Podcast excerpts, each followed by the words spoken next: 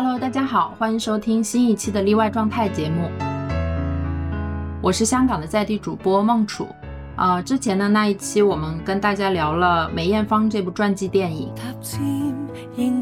那这一期将会和大家聊一聊香港电影北上之后发展出的这种合拍片。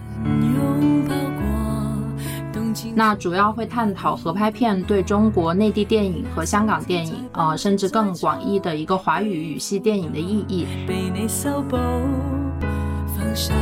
也会讨论合拍片中的岗位是否消失，以及如何平衡它的文化主体性。呃，那另外也会关注一下现在呃市场上主旋律化的合拍片。那今天我们一共有四位的小伙伴呃参与讨论，但比较可惜的是，因为香港疫情的关系，我们这一期是线上录制，那所以如果有一些瑕疵的话，请大家多多包涵吧。嗯，那我是孟楚，是呃英国 Warwick 大学文化政策研究的 Master 毕业，以前做驻港记者，现在做文化类的自由撰稿人，呃比较关注当代艺术和香港本地文化。那接下来我们请大家也都做一个自我介绍吧。好，大家好，我是思雨，然后呃我现在是在香港中文大学的中国研究专业呃就读哲学硕士，然后我的。呃，研究的内容是中国呃近年的主旋律电影，然后所以就是跟电影相关，所以也跟今天的呃这一期节目啊，可希望能够呃跟大家多多的交流。呃，大家好，我是华旭，然后我现在也是就读于香港中文大学，然后我就读的是呃文化研究的 MA。那么呃，由于我们这个专业呃是非常在地化的一个专业，所以。呃，我们平时的课程里也会探讨很多关于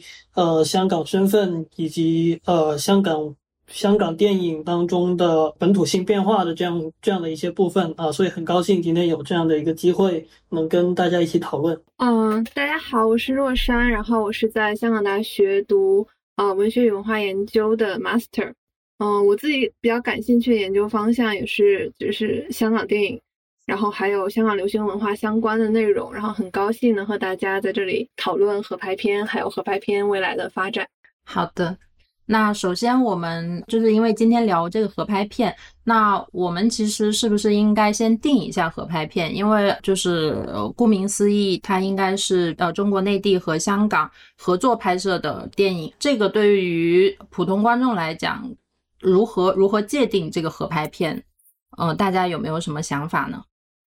嗯，我先说一下吧。其实合拍片这个概念呢，其实它并不是一个新的概念，就是因为电影本身它是一种国际化的工业，就是按照有一些学者的认呃想法，就是认为，嗯，电影它的本来的它的整个制作的这样的一个流程，就是希望去吸收全世界各种各样的资源，然后来制成的这样的一个，其实它是一个现代工业产品。呃，所以合拍或者说这种呃跨国跨边界性的这样的一种电影制作，其实自电影出现的开始就呃已经存在了的。呃，像这个呃，包括是这个早期的一些像是这种呃呃好莱坞的一些电影，你也会发现，对吧？呃，有有有这个欧洲的这样的导演或者演员的这样的一个加入，然后它其实是一直一直延续下来的。就到今天的好莱坞电影，我们也可以看到很多非美国的。呃，这样的呃演员或者他的制作团队，包括资金各种各样的资源的这种益处，其实呃，这是电影就是合拍，可以说是电影的一种呃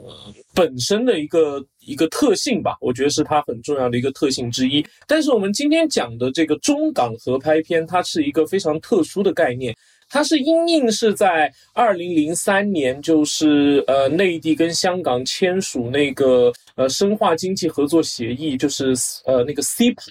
呃就是那个协议之后，然后出现的这样的一种呃相当于是呃在文化产业上面的一个呃两地合作的这样的一个项目。呃，因为我们知道的就是内地它对于进口的影片。它每年都有一个非常固定的限额，呃，以前大概是二十部，然后现在到了三十几部，大概是三十八部这样的一个一个一个一个呃 quota，呃，在里面它有一个限额。呃，那每年其实中国会引进的呃这种呃外国片，呃也不一定是外国，就境外影片，它全部都都算在里面。境外影片它都会呃全部就是它每年就固定的就只能去引进这么多。呃，但是合拍片呢，它就会突破这个限制，因为它是中港两地合作制作，相当于是以前的香港影片，它仍然是要通过这个限额呃进入中国市场，而合拍片就没有了这个限制之后呢，相当于就有很多的呃香港电影可以通过合拍片的这个机制呃进入到内地市场啊，但是呢，就是在 CIPA 的这个要求下面呢，呃，合拍片它就是。可能他的导演仍然是香港导演，啊，他因为这个才是香港电影的一个很重要的一个特点，然后也会有一些香港的演员，但是呢，合拍片它在资金上，在呃演员上。嗯，在这个拍摄场地上，呃，在这个甚至包括电影的内容上面，呃，都必须要跟中国相关，而且他所接受的这个审查机制，呃，是呃中国的审查机制，就是合拍片它的内容审查是要跟中国内地出的电影，呃，是一个标准的。呃，这也是导致，就是为什么呃很多合拍片，呃，呃，它它它会在香港吧，至少在香港来说，是一个备受争议的这样的一种呃嗯电影的这样的一个呃拍摄机制，一种合作机制。呃，因为很多香港电影人，你之前能拍的很多东西啊，对吧？因为你像香港最。出名的电影不就是这种暴力电影、犯罪电影？这是很出名的一个香港电影的类型。但是很多的内容，因为在内地，嗯，就会出现问题。就你必须要去过他的审查门槛，你就不能再拍这些东西。呃，所以就会有争议，认为说是有争论，就会说是呃合拍片的这个机制。因为它的确有非常多的收益，对吧？内地的电影市场毕竟是一个更大的市场，而且内地的电影公司现在你也可以发现，很多大制作的东西都是只有内地的电影公司，他们的投资人才愿意去投资，他们才能提供很宏大的这种拍摄场地呃去做，呃，那。那这个这个东西就是会吸引更多的电影人北上，那就导致就是香港电影所谓的香港的本土电影就慢慢式微。这个也是呃，就是合拍片它出现之后，对于香港本地的电影业的这样的一种争论所在吧。就是因为它很多东西必须要去 match 内地的标准。呃，就是审查也好，然后你的所谓的人员配置、你的资金，你要讲的故事就不能是一个完全香港的故事，就一定是要跟中国有关的故事。然后还有就是，呃，整个拍摄场地也可能必须要有一部分比例必须要在内地去完成，这样的一个过程就使得香港电影啊，可能在某一些批评者。呃，或者学者的眼中，慢慢失去了它的特性，然后逐渐就变成了所谓的中国电影的一部分。对，这个就是呃，我对于合拍片这个定义，尤其是它在呃，就是内地跟香港的这样的一个所谓中港合拍片的这样的一个机制下，呃，它的这样的一个理解过程。嗯嗯，我觉得对于我来讲，可能呃，在学术上面或者是在这个呃政策上面的定义是说，呃，必须有多少个比例，呃，比如说团队的构成，或者说你这个拍摄的场地这种界定。但是就是我觉得去看一个合拍片。我希望的可能是说，从这个合拍片里能不能看到港味儿，就是能不能看到一些港产片的元素，或者说能不能从一个香港导演拍的合拍片里看到一些我们中国内地的一些传统文化的，或者说就是呃各种文化的一些元素。但是就是呃刚才听思雨这样讲，有一部分电影可能会在这个合拍片的这个渠道，为了去北上。在这个院线上映，那可能他会用一些在政政策界定内的这些呃因素去去契合这个合拍片的定义。然后可能就是比如说我之前有看一部说《少年的你》，就是我看完之后才发现这是一个合拍片，嗯可是我在里面可能就是并没有看到任何呃香港的元素，或者是好像也没有看到一些香港的演员，就是两个主演都是内地的少年，这种从观众的这个视角去看这个合拍片，好像和政策的定义或者说资本的定义会有有一些偏差，就是大家怎么看这个问题？嗯，这我感觉这这个肯定会有这个问题，因为就是除了就是比如说像那个呃演职人员他有多少的百分比需要是内地的之外，他有一个要求就是说这个故事必须要发生在中国内地，然后我会觉得这个就是强制要求是就怎么说也不能说有问题吧，就是好像反而。因为就是香港也是中国的一部分，为什么这个故事不能发生在香港呢？我会有这样的疑问。但《少年的你》这一部片子的话，呃，我听导演的就是访问的时候，他说他选择，呃，会在重庆拍，是因为就是重庆就是有有点被誉为那种内地的小香港那种状态，因为它的整个那个 landscape 是非常像，呃，香港的，有很多山呀、然后有很多桥啊那种。呃，视觉上的效果，所以说我觉得这可能是那部电影的一些些的香港元素。就是那在这样的一个定义下，合拍片它怎么去保证它的香港性呢？就是它的香港元素怎么去保证呢？呃，我认为是这样的，就是呃，当我们谈到这个香港性的时候，其实。在学术上，我们去呃理解什么叫香港性的时候，有一个呃有一个非常重要的概念，就是 hybridity，就所谓的杂交，或者甚至是呃有一些学者或者是作家把它翻译成杂种。因为因为香港文化呃自始至终，它有一个非常重要的特点，就是它本来就是一个教会不同文化所所形成的一种非常独特的一种本土性。所以，我们呃在辨识这种所谓呃合拍片也好，又或者是现阶段的香港电影的呃岗位或香港性也好，呃，我觉得很多时候我们其实可以有更加呃包容，或者去或者是更加开放的心态去识别当中的香港性，就是我们不一定要去执着于呃说是在呃说是要我们一定要在。呃，视觉效果或者是呃影片的剧情走向里面，一定要非常符合我们我们的本质化的一个呃想象当中的那个香港，而是我们可以从更更加细节的剧情结构也好，然后整体的场面调度也好，又或者是呃整一个的角色的一个呃。的一个设置也好，我们可以看它是怎么和香港的社会文化，或者说和现阶段的香港的社会文化有哪一些微妙的呼应的。总的来说，我就觉得我们我们不一定我们不一定要太执着的去去一定要看到一个所谓的岗位的东西，而是我们可以从更细微的节节奏里面，我们可以我们可以看到整个剧情所背后有没有体现出。呃，现现阶段香港社会整体的一个呃时代增厚出来，如果是有的话，其实它里面内核还是暗藏有这样的一个香港性的。然后呃，特别是如果我们回到这个关于呃合拍片的这个概念的话，当然我们我们我们如果谈这个一定要是符合政策标准的这种中港合拍片的话，它的这个。定义当然会会是狭窄很多，但是如果我们去回到这个关于 co-production 合拍这个比较广义的定义的话，其实它有很多很多呃不同的面向，比如说这个香港的这个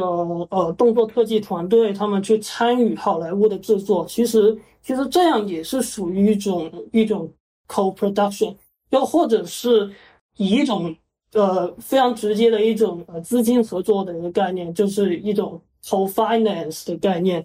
呃，这样其实也是某某一种呃层次上的合拍。所以我觉得我们是稍微需要去界定清楚，我们这呃想要讨论的这种合拍，到底是就是 CEP SEPA 它所他所设定好的那个中港合拍的概念，还是说我们可以去呃看到呃更加广阔的这个呃不同的这样的一个手拍的方式和概念？嗯，就是我们还是不要对这个这个香港的港产片有一个刻板的印象，在这个合拍片里，就是它的一些元素，可能我们需要呃更加以开放的心态去去看它。嗯，其实我这个 echo 一下华旭刚才说的，其实我们可以发现，当然有一派学者啊，我只是说有一派学者，就是港大的这个朱耀伟老师，他即将出的一本书，就是讲这个所谓 main melody film，就所谓主旋律电影。就我们会发现，就是现在很多香港的电影人会去，不仅是参与合拍片的拍摄，甚至会去参与很多内地的主旋律电影的拍摄啊。你像这个刘伟强。像林超贤，然后像包括徐克这种大导演，对吧？就是他从智取威虎山开始，然后再到最近的这个长津湖，其实都会发现他拍的都是非常主旋律、根正苗红的电影。呃，但是你会发现，呃，对，就是按照朱耀伟老师的分析，就是他们会将香港电影的元素带入到主旋律中。就从另一个角度上来说，香港电影也可以通过就是。是这样的一种方式，通过将香港，因为香港电影大家知道它最重要的一个特性就是它的商业性，嗯，它最流行的一些元素，最流行的范式就是类型，嗯，都是像是我说的，像是武侠，像是枪战，像是警匪，啊，像是犯罪电影，那这样的一些电影，你会发现在一些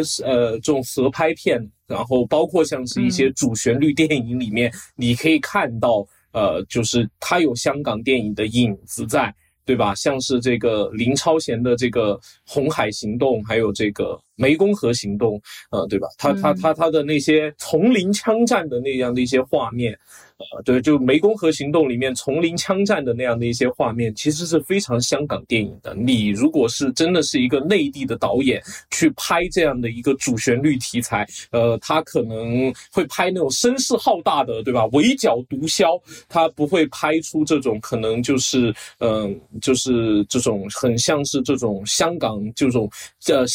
街头巷尾的这种枪战巷战，就是这种警匪的这种枪战巷战的这样的一个效果。呃，其实这个是有这个呃香港电影的元素在。然后还有像包括这个长津湖，对吧？就是最近的这样的一部呃，被被誉为是去年就是在票房收入上是最成功的中国的主旋律电影。甚至它的票房超过了这个呃 James Bond，然后超过了呃漫威，对吧？它的票房收入啊，虽然它大部分的票房仍然是在中国内地完成，但是这样的一部电影，你会发现它的整个叙事节奏不是就是中国以前拍这种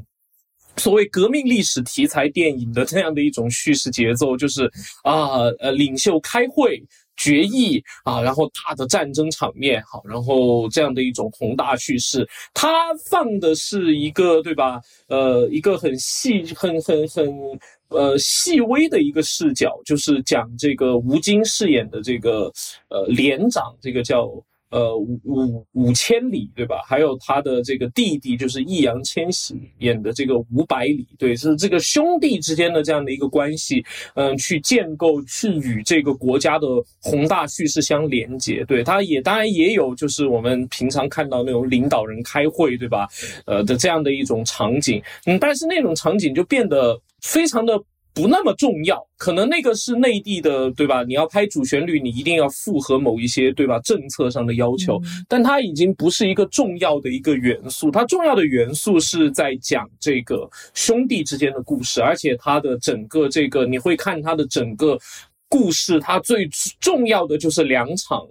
战争戏，其实就是枪战戏，而且枪战戏就是像我讲的，像湄公河行动一样。对吧？因为本来《长津湖》里面林超贤就是其中的一个导演。那像《湄公河行动》一样，他更多的也是从就是这种呃像是巷战一样的这样的一种枪战场面的这样的一种拍摄，没有拍摄那种很宏大的那种战争场面，可能几万人对几万人的对阵，然后炮声隆隆，呃，然后各种这样子飞机轰炸诸如此类。那可能他更多强调的这样的一种个人在于这种战争中的这样的一些嗯嗯你你的整个这样的一个故事一个经验，对吧？你。的呃，包括你的动作场面，对吧？这些都其实是一些呃香港元素啊带入进这个呃合拍片或者是主旋律电影里面的这样的一种体现。那呃，从另一个。角度讲，就像是华旭刚才说的，就是我们不应该用一种很本质主义的角度，一种很本质性的角度去理解，呃，所谓的呃港产片的香港香港性，或者说是所谓香港电影的香港性，对吧？因为这些已经能已经不能算是港产片了，就是所谓香港电影的香港性，对吧？它不能用一个很刻板的、很本质化的这样的一种方式而去理解，而是我们可以看到，就是香港电影他们的一些呃拍摄的一些方式、一些电影语言、一些镜头上的这样的一些运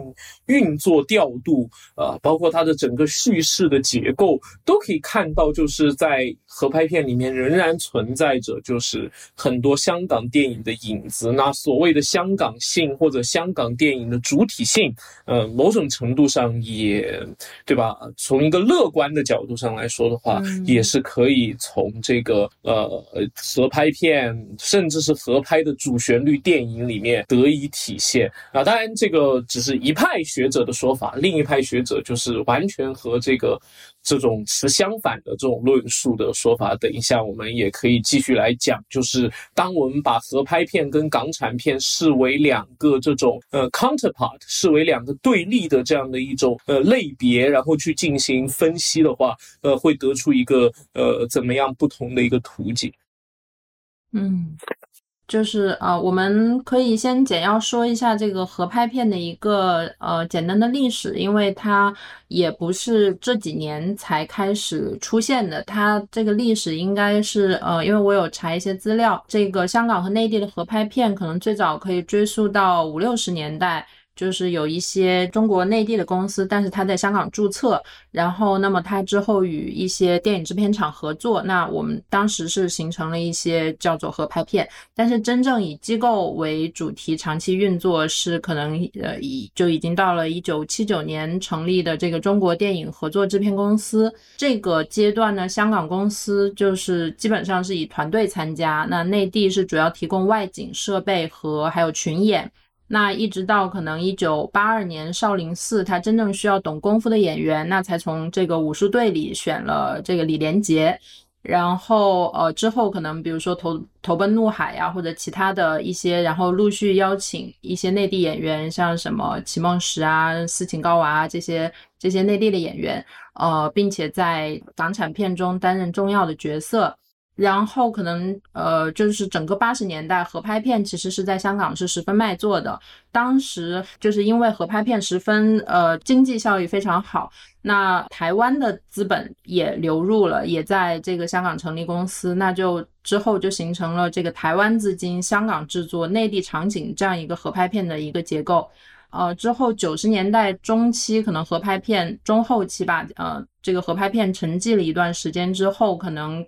呃，我们这个时代的合拍片是以二零零二年张艺谋的《英雄》来开启的一个合拍片的新时代吧。然后之后合拍片产量火速攀升，然后之后也包括呃刚才那个思雨讲的这个 CPA 这个协议，导致了这个合拍片产量非常的大，然后一直蓬勃发展到现在。那之后可能内地已经改变了以前劳务投资为主的结构。那呃，因为因为我们的经济也发展的非常好，所以我们可能已经成，就是中国内地已经成为这个合拍片的主要投资方。那基本上，我就是我的理解，合拍片是一个这样的发展脉络。看一下大家还有没有什么补充，或者我刚才有没有一些呃说错的地方？之后我们可以看一下这个合拍片是怎么走向，或者说中港的电影是怎么走向合拍片的，就是它的一个必然性是怎么样的。呃，我可以稍微做一点点补充吧，就是嗯。呃，其实合拍片如果呃按按一个非常广义的定义的话，它它确实是可以追溯到一九六零年左右。那呃嗯。所谓的长兴凤这这三家主要的这个在香港本地的这种呃左派的机构，他们有和呃珠江或者是北京天马制片厂这些内地的制片厂嗯进行一个、进行一个合拍的操作。但是我觉得在探讨这个最早时期的这样一个这样的一个合拍的时候，我们可能需要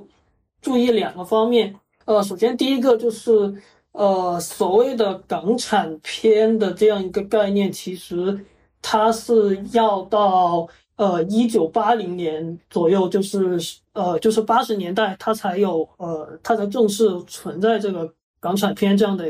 这样的一个概念。特别是我们想到，我们也可以考虑到，就是呃，真正的呃香港的本土人，或者是所谓的香港人的身份，真正在香港的平民百姓、普罗大众中生根生根发芽，呃，也是要去到呃七十年代那一批在香港出生，然后土生土长的这样一批香港人成长起来。才慢慢的，呃，这这这这样的一种本土意识或者说本土身份意识才呃正式的兴起的，所以某种程度上，我们甚至可以说，就是呃一九六零年代、六十年代那个时候的呃长兴凤的那些那些制作，某种程度上来说，它是有一点。某种程度上，它也可以说是国产片啊，但是它当中的香港性之所以可以被后来的这些呃学术研究的学者确立呢，我个人的考虑呢，是因为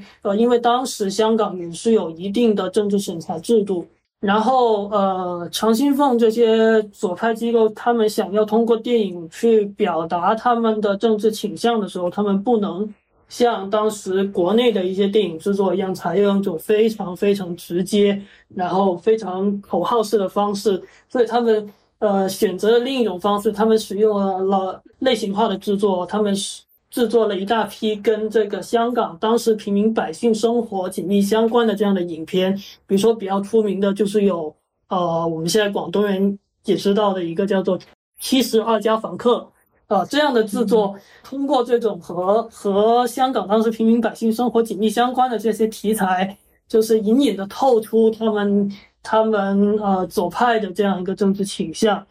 那可能从这个角度来说，当时的这批合拍片是可以有所谓的这样的一这样的一个香港性的。但是如果我们从他们的制作机构出发的话，呃，这些制作机构其实是和大陆真的是有着非常非常紧密的关联，因为我们看到。当一九七九年，当时的胡总书记他他在国内提议建立一个中国电影合作制片公司，对合拍片进行归口管理的时候，呃，这个长兴凤三家这个左派机构不在这个归口管理的范围内，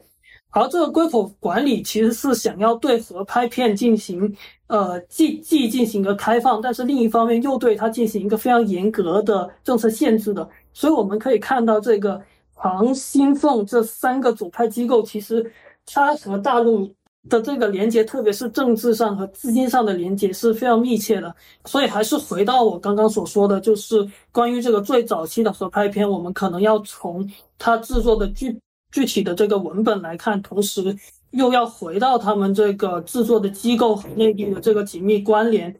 这个双方面来判断它这个非常特殊、特别的合拍属性，对，嗯嗯，对我我也补充一点，就是其实，嗯，其实其实，在六七十年代，它的这个冷战的这样的一个背景下，其实，呃，香港其实是左右派的这种。华语电影的一个交汇之地吧，就是它是这个本本本身香港作为一个冷战前线，嗯嗯，就我们可以看到像长兴凤这样的一些呃左翼的电影公司，它跟中国大陆有很多的联系，然后它可能在香港就是拍摄一些这种软性的，就是它其实是呃包含着它的这种左翼的意识形态，但是是用这种很软性的方式，然后来去呈现的这样的一些电影，而且他们主要都是粤语片。然后另一方面，其实呃，你像这个邵氏，然后还有像是这个华茂，就就是他们其实是那个时候拍摄国语电影最重要的两家机构。然后你会发现，就是有呃，它其实背后也有很多就是台湾的影子，然后他们更多的是属于这种右派电影啊。然后他为什么当时邵氏那么中意去拍摄这个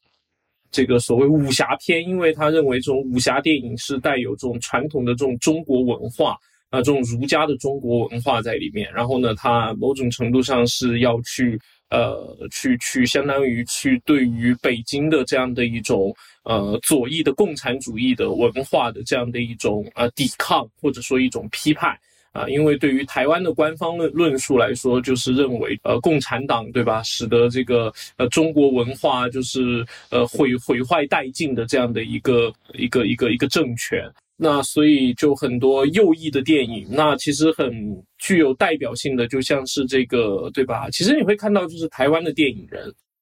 像是这个李汉祥，对吧？他拍这个《梁山伯与祝英台》，这个是应该是第一届还是第二届金马奖最佳影片的这个获得者，就是呃《梁山伯与祝英台》，它是一个传统的这种黄梅调电影，这种这种戏曲电影，呃，然后呢，他他。它其实是完全是在香港制作的，呃，但是它的主要的一个呃市场就是更多的是面对这个台湾，然后包括像是东南亚的这样的一个呃华人观众，所以这个东西我觉得也是就是可能那个时代就是如果我们用这种广义的就是合拍啊，对吧？就是无论是中国或者是台湾。啊，然后呢，跟香港的这样的一个呃电影的这样的一个合作制作，它其实跟现在我们所理解的合拍片一个最大的不同之处，呃，还有一点就是补充一下，就是，嗯，当时的电影它根本没有考虑中国市场，因为根本不存在中国市场，就是中国的所有的东西都是封闭的。啊，那所有包括像长兴凤拍的这样一些电影，它也没有任何的可能性在中国内地有上映的机会。呃，然后更不要说就是像是呃邵氏或者像华茂这样的一些右派的电影制作呃公司，他们所拍摄的这样的一些国语电影就更不可能。嗯，那他们的主要面对的观众就都是香港本地。呃，台湾或者是海外华人市场，呃，这样的一个呃市场群体，那所以他们拍摄的东西，呃，很可能在呈现上面，呃，也会我们今天看到的合拍片，因为它需要去符合呃中国的内容审查，就是它的电影审查的机制，所以它所呈现的故事，或者说它的很多的拍摄的这样的一些元素，都会有很大的。呃，一个呃区别吧，就像比如说是这个五六十五六十六七十年代，你的很多这种武侠电影，它其实非常血腥的。那这种东西可能在今天中国的审查制度下，它是不可能过审的。然后呢，它就就就因为它也没有没有没有要去进入中国市场的这样的一个需求。呃，所以他就不需要去考虑这些东西。然后还有另外一些，对吧？那种很 melodrama、很这种通俗剧的这样的一些电影，然后它很渲染的是那样的一种资本主义的中产阶级的这样的一种生活方式。然后呢，会有很多这种可能很资产阶级的这样的一些生活喜好，什么。呃，桑巴舞啊，什么咖啡呀，然后什么酒吧啊，然后这样的，然后还有就是呃恋爱呀这样的一些场景，对吧？就是像是这个。呃，那个时代，呃，对，就是像是这个葛兰，对吧？一个很著名的一个香港的这样的一个呃女的这样的一个所谓的这种歌舞片的这样的一个女星，她就会拍很多像是什么那个什么野玫瑰呀，然后像是什么桑巴那那几部电影，对吧？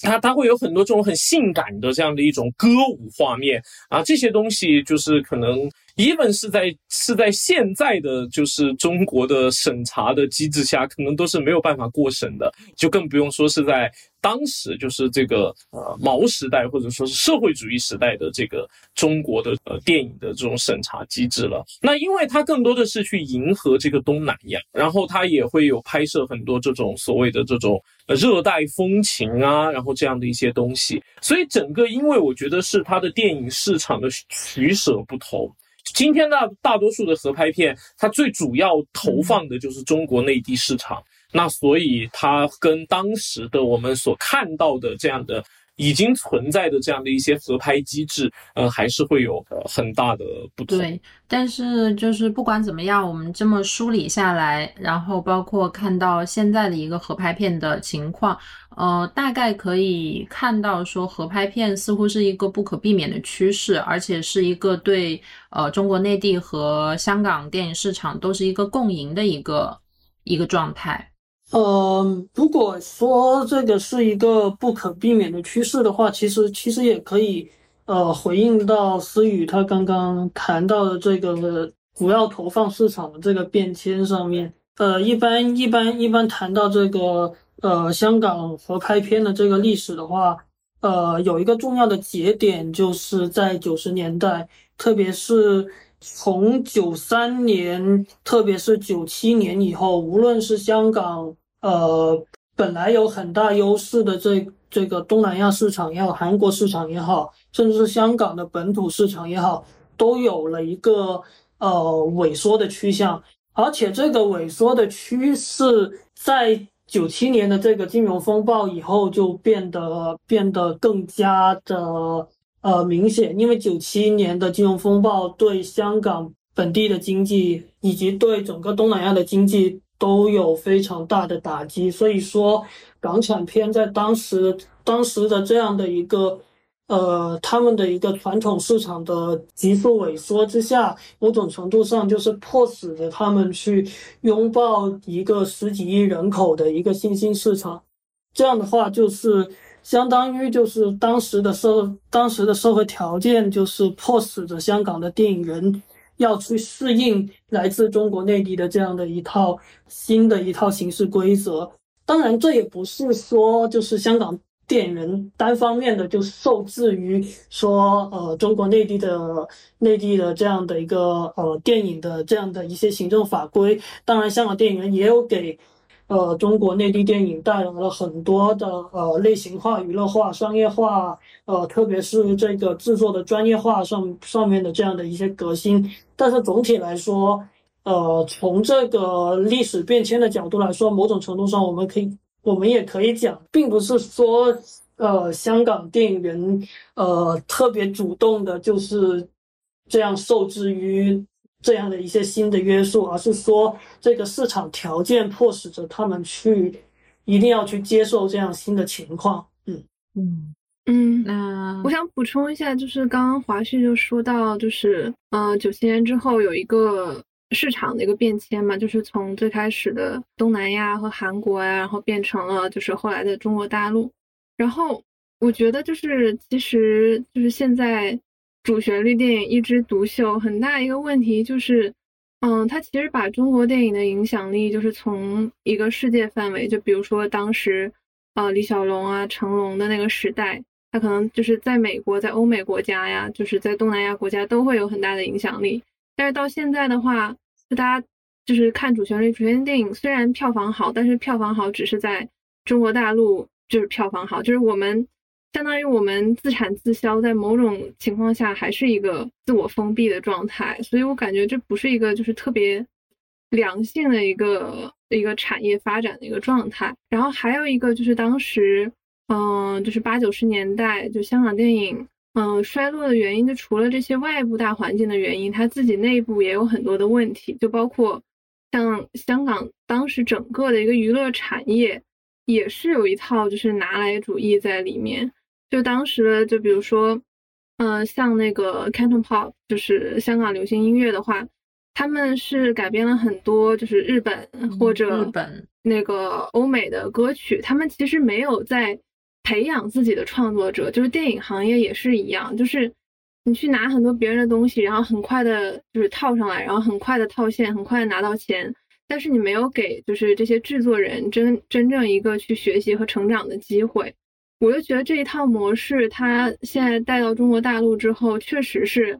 啊，有帮助我们很快的，就是建立起一个怎么说快速的制作产品的模式，但是同时也带来了一些弊病吧。就像呃，因为我自己之前是做那个影视剧编剧，然后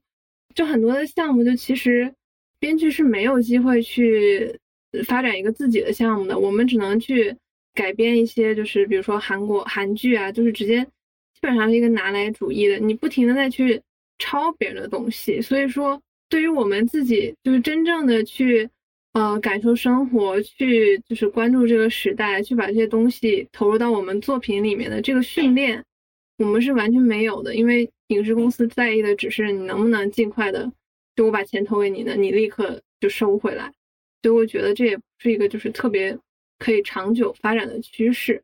然后再就是之前思雨有说到，就是现在呃主旋律电影是中港合合拍片的一种模式嘛，然后就是现在做主旋律电影的这些香港导演啊，像那个林超贤啊、徐克他们都是，嗯，是从那个香港新浪潮那个时代过来的，然后也经历了八十九十年代就是最辉煌的那段时。时间，然后他们很了解这种运作商业电影的这种方式，然后他们会愿意去做这种事情。但是呢，就现在的香港的一些新生代的导演，就比如说就是这两年就比较做比较好的，像那个《沦落人》的陈小娟，然后还有就是去年，因为去年吧《浊水漂流》，反正就是这两年的电影都会倾向于比较本土制作啊，讲本土故事啊，然后之后比较。偏文艺片的那种气质，然后我其实很难想象这些导演他们成熟了之后，他们会愿意再去拍这种就是主旋律吗？或者说他们的他们的那个 artistic approach 就可能没有办法去拍那种主旋律的电影。所以我就想哦，当老的这一代导演，香港导演退休了之后，这种合拍片的模式可能就嗯不复存在了，在某种意义上。对，但是但是我想，嗯，还有一个可能就是说，等到老一代的这些导演可能退下来之后，可能我们自己中国内地的制作团队已经已经学会了他们这一套港产片的这个方法，只是说，如果是我们自己中国内地的制作团队导演自己制作，然后自己放上这个港片的这种元素进去，那是是否还能叫合拍片？但是我想，可能对于我们的学习能力，我觉得如果给他们足够长的时间，就是在在这一批导演退下来之前，我认为他们应该还是可以学习得了的。其实已经有这个，我觉得这个其实已经有这个趋势，已经有了嘛。这个最明显的，对吧？就是吴京，对吧？他拍这个。战狼，然后包括像《流浪地球》，其实他，呃，虽然《流浪地球》他找了这个那个吴孟超，对吧？就是找了香港的电影人，但它本质上其实是一部内地电影，就是是一部中国电影。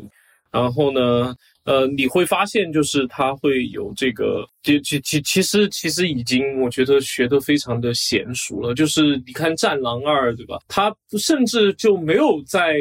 呃，完全学习香港，他学习的是美国，学习的是好莱坞的电影。他把好莱坞就是把这个第一滴血的那样的一种啊，这种肌肉男，这个呃，去去去去这个呃，就是横扫一切的这样的一种叙事模式，就是已经就是学习的炉火纯青。所以呃，就是像刚才孟楚讲的，其实呃，现在的中国电影人，因为中国电影就是回到刚才讲的一个话题，就是。嗯，他们其实就中国的电影界一直有想要去做国际大片的这样的一个呃 intention，他有这样的一个动机在。呃，那从就是从英雄，其实从英雄像无极，然后像是这个什么黄金甲，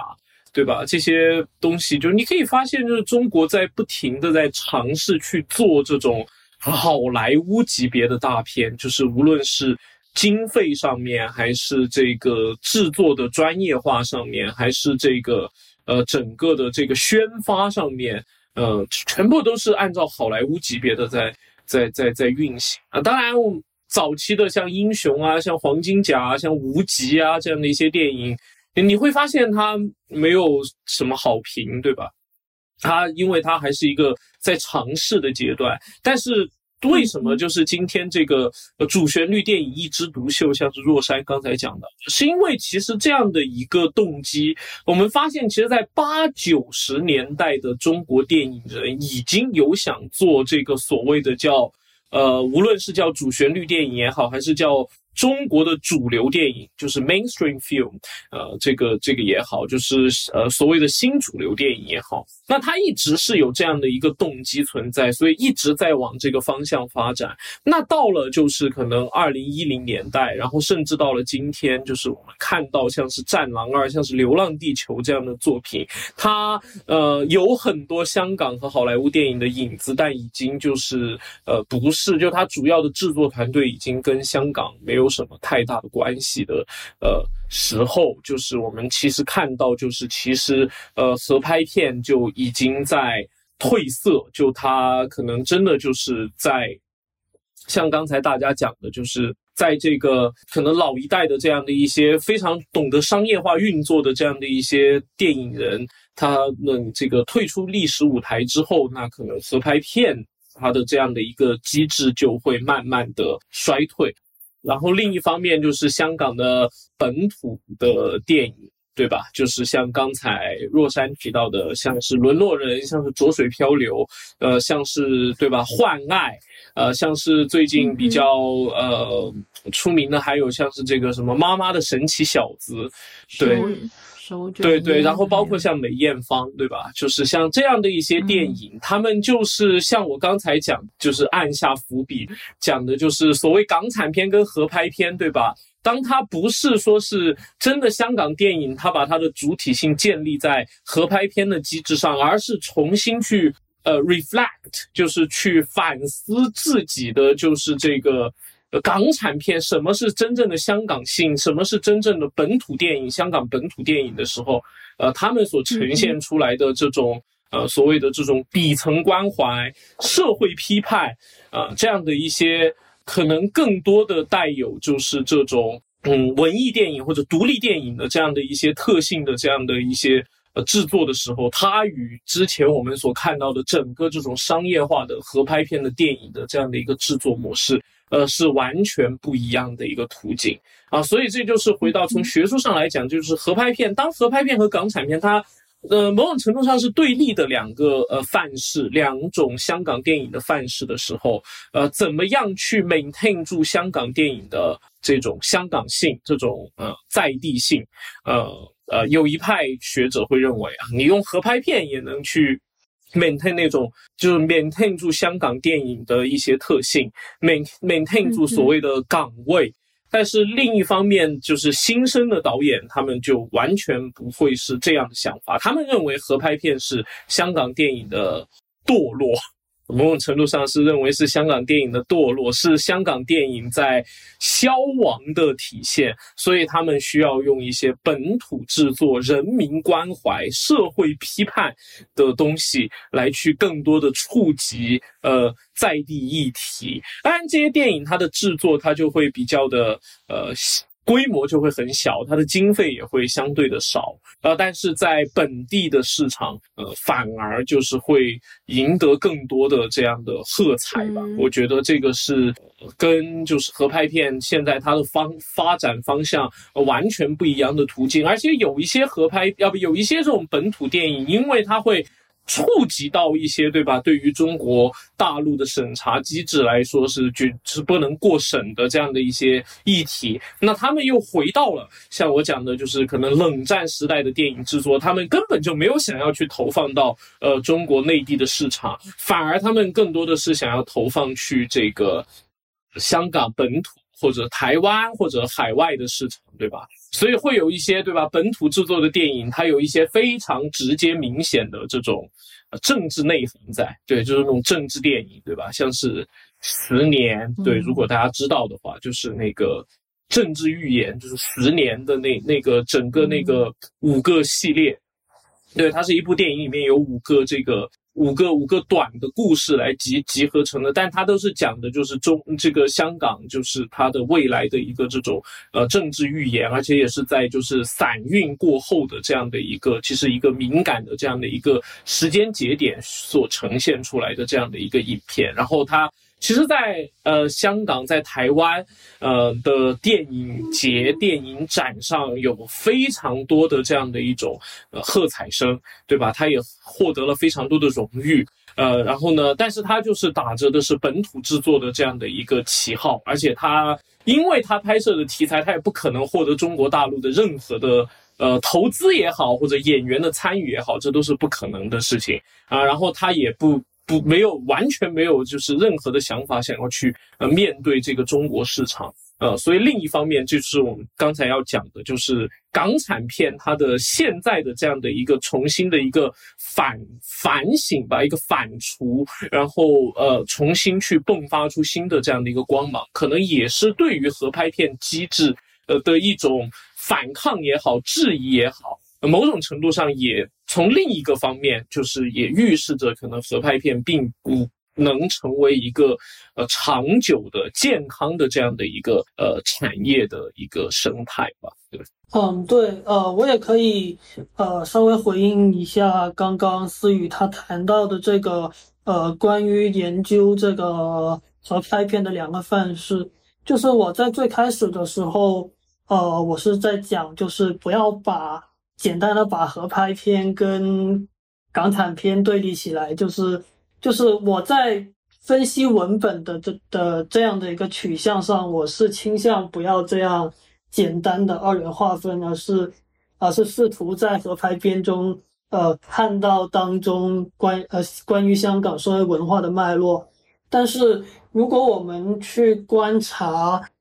近年来的一些学术文章也好，然后关于香港导演他们的一些采访也好，我们其实可以看到，在现在的香港电影圈里，即使是呃那一些他们已经在合拍片领域比较有经验的香港老导演们，其实他们也他们也是亲身感受到了，就是现在中港合拍片的这种模式对他们创作创作的压抑。比如说我在呃看一些呃学术论文的时候，也就看到呃关锦鹏导导演曾经反映过，就是他在大陆进行这个合拍创作时，他在这个想要想要想要修改剧本上的一两句台词都遇到了困难。同样的情况就是一二年陈可辛导演在呃一个一个一个报纸对他的采访里面也抱怨过类似的问题，就是呃。呃，从从资本还有行政手段这两个方面，其实呃，这个合拍片的这个生产模式都非常限制自主创作。那资本上的话，就是呃非常简单的，就是呃投呃内地的一些投资人，又或者是呃甚至是香港本地的一些投资人，他们顾及到呃内地市场的反应，他们可能会对香港导演的自主创作施加。比较大的压力，然后第二个呢，是一个非常呃明显的趋势，就是当今内地审查它越来越严格、娴熟以及以及复杂。那我们回到《少年的你》这个案例的时候，就是《少年的你》当时延迟上映或者是上映当中的一个波折，就是说，呃，它不仅需要简单的通过电影局的审查。他还需要通过教育部门的审查，就因为他的影片的题材是和校园相关、和教育系统相关，所以教育系统需要呃对他进行审查，所以这个教育系统方面的审查呃给他拖延了很多时间，所以就现在合拍片的一个主旋律化的其中另外一个非常重要的原因就是。我们可以看到大量的主旋律合拍片，他们背后都有一个和相关部门的合作，特别是那些军事的，比如说《红海行动》，它跟海军的相关影视部门进行了合作。我的印象中，《湄公河行动》跟公安有一个合作，嗯，对，包括《长津湖》肯定也跟八一制片厂有这样的合作。他们就是想通过跟影片呃题材相应的有关部门的合作，然后呃获得在审查上相对更宽容的一种待遇。这样的话，投资方的这个投资回报才会相对更稳定。就是如果如果投资方的所有的片子都像《少年的你》一样遇到这么大的一个呃上映当中的一个波折的话，投资方其实他的投资预期是会变得非常非常不稳定的。那对于电影这样的一个可以说是文化工业的文化产品生产的话，它必须要保证一个稳定的稳定的投资回报，投资人才会有这样一个。继续投资的动力，所以说这样就，呃，资本市场还有国家权力这两个方面合力，就是推呃非常快速的推动了这个合拍片的主旋律化。特别是我们考虑到疫情过后，呃，这个中国的电影市场非常急需快速的呃恢复元气，这样的话。也会促使电影市场上的投资方去选择主旋律这样的一个呃相对稳妥的题材来进行中港合拍，所以我们就会看到，在疫情过后，就是有大量大量的这样的一种主旋律化的合拍片出现，比如说《中国医生》，比如说这个呃，比如说我们最近看到的《长津湖》，然后另外一点呢，可能也是。就是呃，中国历来这种主旋律的这种献礼作品，它有它有一个特点，就是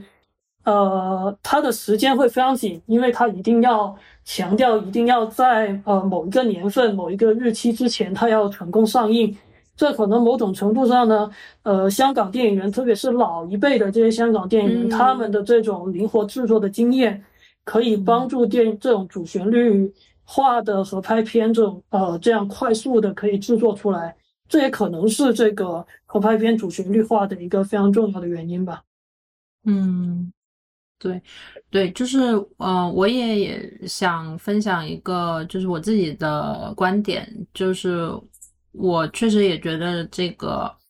比如说香港呃港片的一些典型元素，比如说。呃，有动作啊、功夫啊、警匪啊、间谍啊这种，像周星驰的无厘头搞笑啊，还有一些我们早期的一些鬼怪的电影，还有甚至一些情色的电影，然后包括像九七之前的电影，我们是有非常非常多的政治隐喻。但是我们现在看这个中港合拍的主旋律电影，就是哦或者就就不要只限于说主旋律电影，就是中港的合拍片，它可能只会放一些，比如说动作、功夫、警匪这些打斗的元素进去。呃，会很少会放一些，比如说鬼怪、情色这些，在内地的审查机制之下都是呃没有办法去进行的，更不要说这种政治隐喻。所以呃，可能这一部分在合拍片里就是有有一些水土不服吧。然后那其实会导致说，在合拍片里会有一些失去它相就是岗位的这样的一种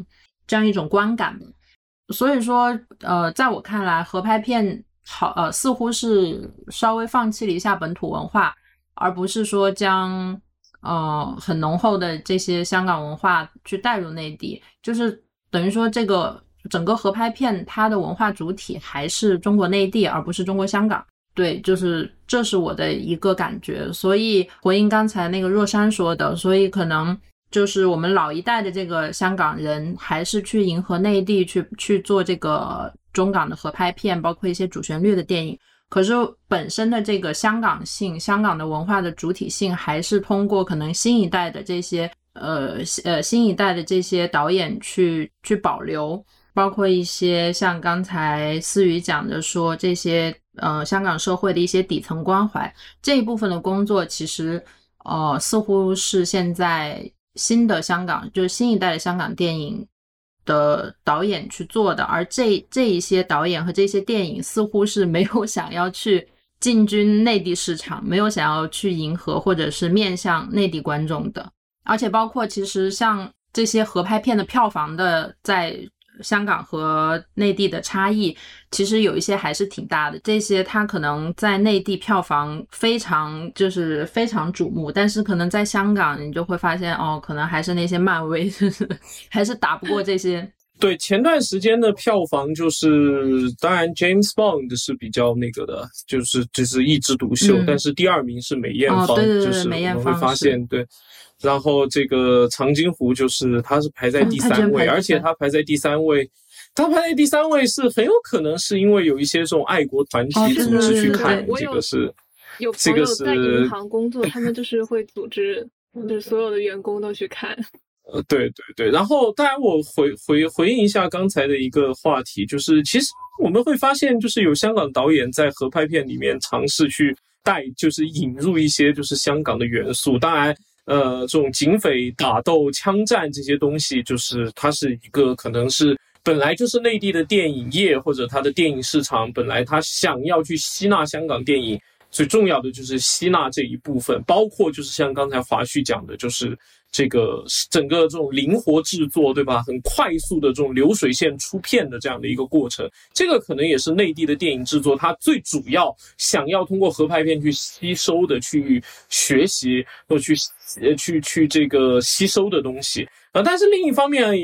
也有香港电影人他们是尝试去呃把一些就是跟香港在地的一些。呃，文化的包括政治隐喻上的东西，就是引入到合拍片。这个我就要提两个例子，就是一个是这个杜琪峰的《独占》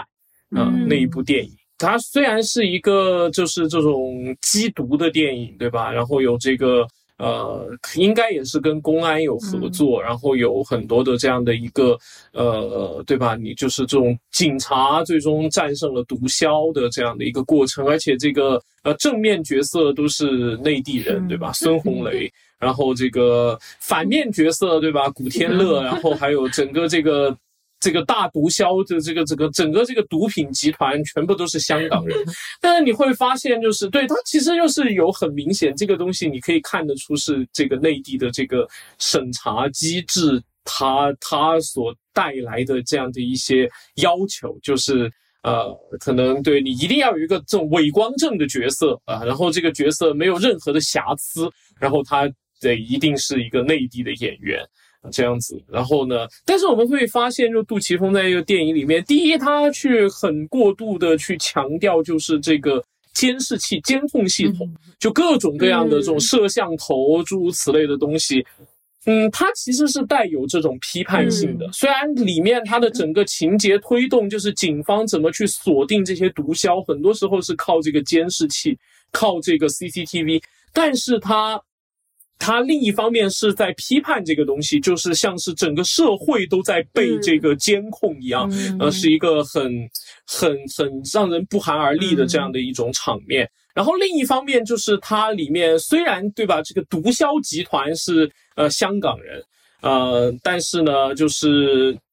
你如果他没有就是这个国语配音版，就是他如果是这个香港的这个呃就是原音版的电影，你会发现就是他香港人自己互相是讲广东话的，是讲粤语的。然后呢，他呢在里面的一个情节就是他那些毒枭，因为这个古天乐他不是跟警方合作了嘛，然后呢那那些毒枭就是呃就是就是说要跟古天乐一起就是要喝酒吃个饭。呃，诸如此类的，然后那个警方也想加入，就是那个孙红雷也想加入，然后那个香港的那个呃，对那个毒枭的一个头子就说啊，呃，我们香港人自己聚一聚啦，然后就是就是就是这样，就是他还是有试图要去带入，就是这种政治隐喻在里面，这是一个例子。然后呢，另外一个例子是一部没有那么成功的一部影片，就是这个呃陈果的那个《谋杀似水年华》。啊，就是他是找那个 Angelababy 演，然后呢，他的整个整个故事其实是很混乱的。我我我我可以这么说，就是他整个故事叙事上面是，呃，当然你从学术的角度上来说，对吧？就是陈果很很很擅长用这种比较破碎的这样的一些叙事，然后来去呃制造，就是跟香港本身的这种 Hong Kongness 本身很重要的一个特性，就是它的这种。时间的这样的一个错位性、扭曲性，啊，就是它跟过去跟未来都都在同时的影响着现实的香港，而反而是现现在的香港。嗯，像是不存在一样，这个是很多的学者都有去论述过的所谓的香港文化的一个特性。无论是这个阿巴阿巴斯，对吧？他就讲说，这个香港的文化是一个正在消失者、消失者的文化。然后呢，你呃，恰恰是要通过消失这件事情，然后呢，才能意识到哦，原来有香港文化存在。就是没有消失，没有这个大家没有意识到香港文化会消失这件事情，就不会意识到香。港文化存在，这个是阿巴巴斯的那个所谓叫 d 加 dis，就是一个法语词，他用那个 d 加 vu 那个法语词，然后来来变成一个 d 加 d disappearance，就是就是你你你要通过 disappearance，然后才能去重新回到才就是去去回到它的重新意识到它的存在，就是阿巴阿巴斯这样这样论述过，然后周雷也这样论述过。呃，然后像是在电影里面，就是像是这个呃，Chris Berry，然后就是裴裴开瑞，对他他他就讲，就是王家卫的电影，就是很很强调这个时间嘛，对吧？什么什么什么过几分过几秒的那个东西，他很强调时间，就是因为在香港这个时间本身就存在着这种魅惑性、迷惑性，它同时受到过去的殖民时间和未来的那个五十年大限的影响。然后来定义现在，它同时受到过去和未来去定义现在，而现在本身就很难去捕捉到，你只能通过过去的时间跟未来的时间来去定义现在这样的一个一个，对它就是本身是香港的时间的这样的一个扭曲性跟魅惑性，这个就是从学者的角度上来说，就是说陈果的这一部《谋杀似水年华》就能体现出这样的一些特性吧。呃，但是你从观众的角度上来说，就是一部可能叙事上很很乱七八糟的这样的一部作品，然后它的票房，包括它在豆瓣上的评分也没有那么的好，对吧？这这又找了一个对吧？这种只会瞪眼睛的演员，呃，这个这个这 Angelababy 来演这个女主角，但是它里面有很多的这个政治隐喻在，对吧？就是它，呃，它它里面重复了四次，就是这个。日剧第一百零一次求婚里面的一句话叫“五十年之后你会不会还爱我？”对，啊，然后就是就 echo 到了这个五十年。然后还有一个场景，就是他就是把这个呃周星驰的那个《大话西游》里面很经典的那一段对白，就直接原样的呈现。虽然他是其中的，就是那个男主角在看电视，然后电视上放出这个片段，那他就把那一句就是曾经什么有机会，然后那个我没有珍惜，如果还有一次机会要说我爱你，那那他的期限是一万年。就是那一句很经典的对白，然后呢，把它直接原样的带到了这个电影里面。因为《大话西游》也本身含有九七隐喻，就是那个一万年的时间是一个虚假的时间，它也影射了，就是说是这个五十年不变是不是只是一个虚假的承诺？对，它就就是在在回应到他，对吧？重复了四次，就是在这个故事里面重复了四次一部。其实跟故事故事主线没有什么相关性的，就是一个日剧里面讲的这个所谓五十年之后你会不会还爱我这样的一句话，你就就可以就他在就是这样的一部合拍片里面，就仍然去影射了就是香港的这个九七隐喻在里面，然后更不要说就是谋杀似水年华的呃最后他的最后就是结局就是这个女主角去探监去探他的这个呃就是男主，然后呢。他他最后探监的时候放的话放的歌是这个片尾曲是《海阔天空》，是 Beyond 的，是一个非常具有这个呃香港精神的这样的一首歌，对吧？就是频繁出现在各种社会运动当中的这样的一首歌。那他就是就是非常的带有就是想要去把香港的这样的一种政治隐喻、政治主体性去引入到这个合拍片里面。啊，这这是一个其实非常有趣的一个案例，就是呃，哪怕它在票房上，可能哪怕在学者的这种关注中，都不是合拍片的一个成功的一个样本，但是它却能够体现出香港电影呃电影人在进行合拍片制作的过程中，或者说是陈果本人吧，因为陈果本人就是很擅长去拍摄，就是各种各样的政治隐喻，对吧？无论是他的香港三部曲也好，还是后来的这个妓女三部曲也好，其实他的或多或少整个故事都是跟香港的主体性，都是跟香港的这样的一种时间的扭曲性，跟他的身份的这种暧昧性跟复杂性有非常紧密的关联的。那他也可以把这样的一些元素带入到这个合拍片里面，所以就是我们也可以就是哪怕对吧，就是。去看合拍片，也可以看到，就是香港电影人在用自己的尝试去试图将一些香港的主体性带入到合拍片的这样的一个呃合作机制这样的一个框架中，然后呢，使得就是就是我们所谓的这个香港电影的这样的一个特性，不会因为合拍片的冲击而就是呃完全的这个。或者说，就是走向一个呃衰退的这样的一个呃过程。嗯嗯，对的，就是我也可以补充多两个，就是近年来的合拍片的文本。然后呃，我也希望就是听众们在听完我们的分析之后，以后去看这个中港合拍片，就可以带着一种全新的角度去审视呃审视他们面对的这些文本吧。这两部片。电影第一部是王晶导演的《追龙二》，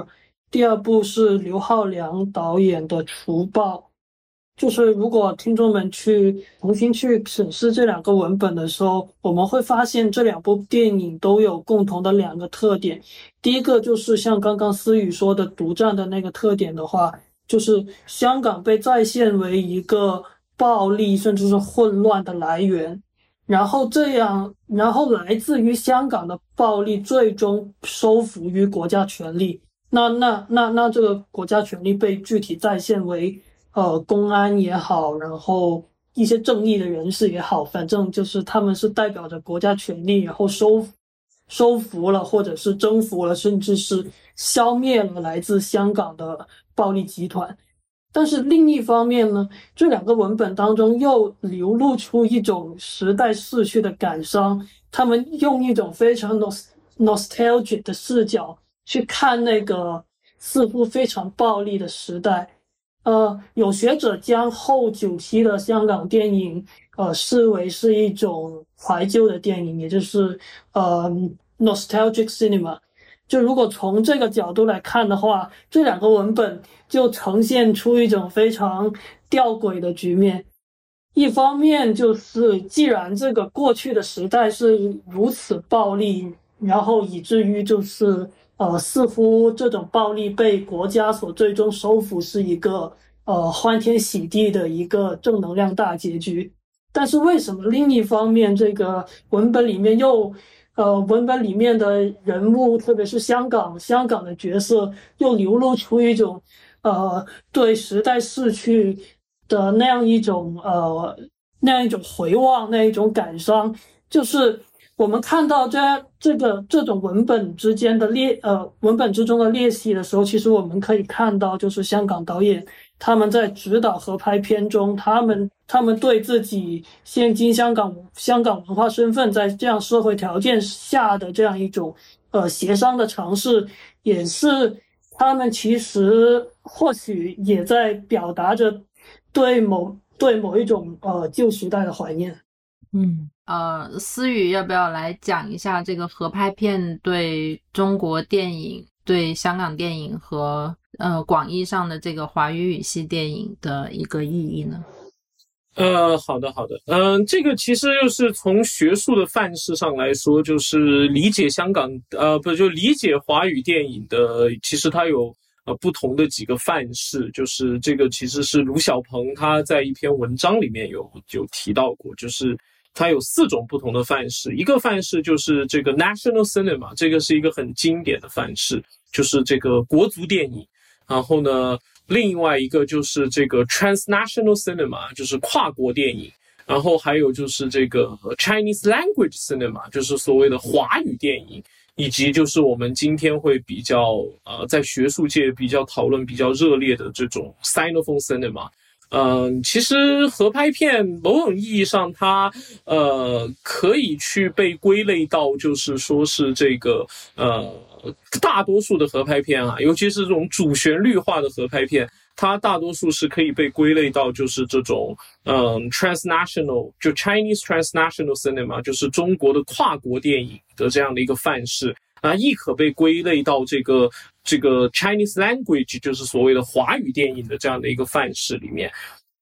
当然两个范式他们的这个。就是关注的重点不一样。Transnational cinema，它关注的重点，正如我一开始一开场的时候就说，就是电影的跨国性，它本身就是一个不可避免的属性。尤其是它对于，就是它对于好莱坞就已经是如此。就是好莱坞的电影制作，就是尽可能的去吸纳全世界的各种优最优质的资源，无论是资金、制作团队还是演员。它都是去吸纳全世界尽可能最优秀的资源，然后它所面对的也是全世界的市场。它是一种呃，某种意义上说是，就就曾经会说好莱坞是一种普世电影，当然这个就带有一种非常强烈的美国中心主义的霸权意味在里面，就是认为美国的东西是普世的，但是。但是好莱坞它的制作、它的发行、它的整个的这个市场、它的它的这个观众群体都是世界性的，都是跨国的。那它的它毋庸置疑，好莱坞就是全世界最成功的跨国电影。那这也意味着，就是当其他国家的这种。呃，国足电影，呃，或者是就是我们今天所讲的各种各样不同的分类方式啊，像第三世界电影也好，啊，或者像是你用区域划分，我们去讲说是东亚电影也好，呃，或者说是这种华语电影也好，当你去跟好莱坞发生对话，因为这种对话是不可避免，因为因为毕竟。无论在任何的一个国家，现在啊，就是在任何的一个国家，好莱坞的制作，好莱坞的电影肯定就是仍然它还是会就是在这个整个电影市场是排在前列的啊。even 像是对吧，在中国，虽然它有 quota，它有这个所谓的这种就是国产片的保护月。但是你也不可避免，就是大多数的观众，当出现了漫威，当出现了 James Bond，他们仍然会去看那些东西。那就是这就意味着这样的一些，嗯呃，非好莱坞的这样的一些 national cinema，或者是这样的一些，呃呃 filmmaking 的这样的一些制作的过程，包括它的发行的过程，它的整个市场的选择，都必须要跟好莱坞发生对话。那它跟好莱坞发生对话的过程中，他就一定会去学习哦，好莱坞是什么东西让他成功？那它的跨国性本身就是它成功很重要的一点，就是因为好莱坞它吸收了全世界最优质的资源，且它的整个电影的题材也好，整个制作也好，它都是为了去面向全世界所有的市场，全世界所有的观众，所以才会让它对啊，本身你它的这个一出片。它的这个这个电影一出现，就一定是呃优质的，一定是高精尖的，一定是大制作的。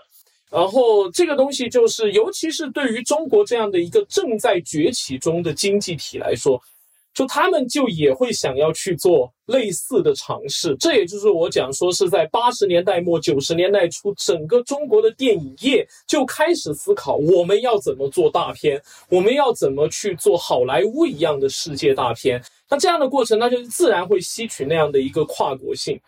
跨国性。那它最最近的方法就是去从。呃，已经有这种国际化，且在就无论是文化产业还是经济上面都有一定地位的香港，呃，或者是台湾去寻找它的资源。这也就是说，跨国的就中国电影本身的跨国性，呃，就已经是一个呃必然的过程。至少在卢小鹏的这个呃理解中，啊，他是这样。而合拍片呢，它其实就是其实是这样的一个跨国电影制作的，呃。这一个部分而已，而且是他其实从一开始就会想到的这样的一个一个一个一一种尝试的方法。这也是我们刚才讲到，其实，在七八十年代、八九十年代就可以看到，对吧？从少林寺啊这样的一些电影就可以看到，就是有合拍片的这样的一些呃这些机制或者是途径存在，只不过是在零三年的 CPA 之后，它形成了一套由法律去框定的这样的一套固定的模式，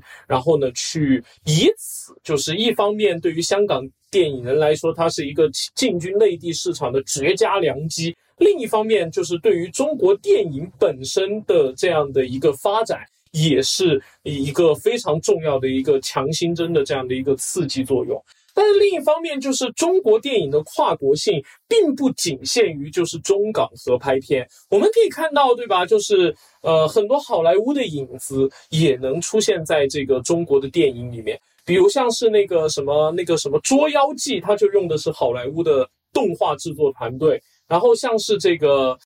呃，对吧？讲一些不太不太成功的案例了，像是这个郭敬明的《绝技》，对吧？他就是也是要用这个所，就是这种 CG 动画，然后呢，他的这个主题曲，对吧？就是直接是去找的是这个日本维普游记去去去去帮他演唱，他也有存在着他的这种。跨国性，然后你像姜文对吧？他拍《太阳照常升起》，他的整个这个制作很多是跟日本的电影电影公司有关。然后呢，他的这个呃怎么说呢？对，他的主题曲也是久石让写的。然后呢，就就更不用说，其实很多就是如果我们把电影作为一个工业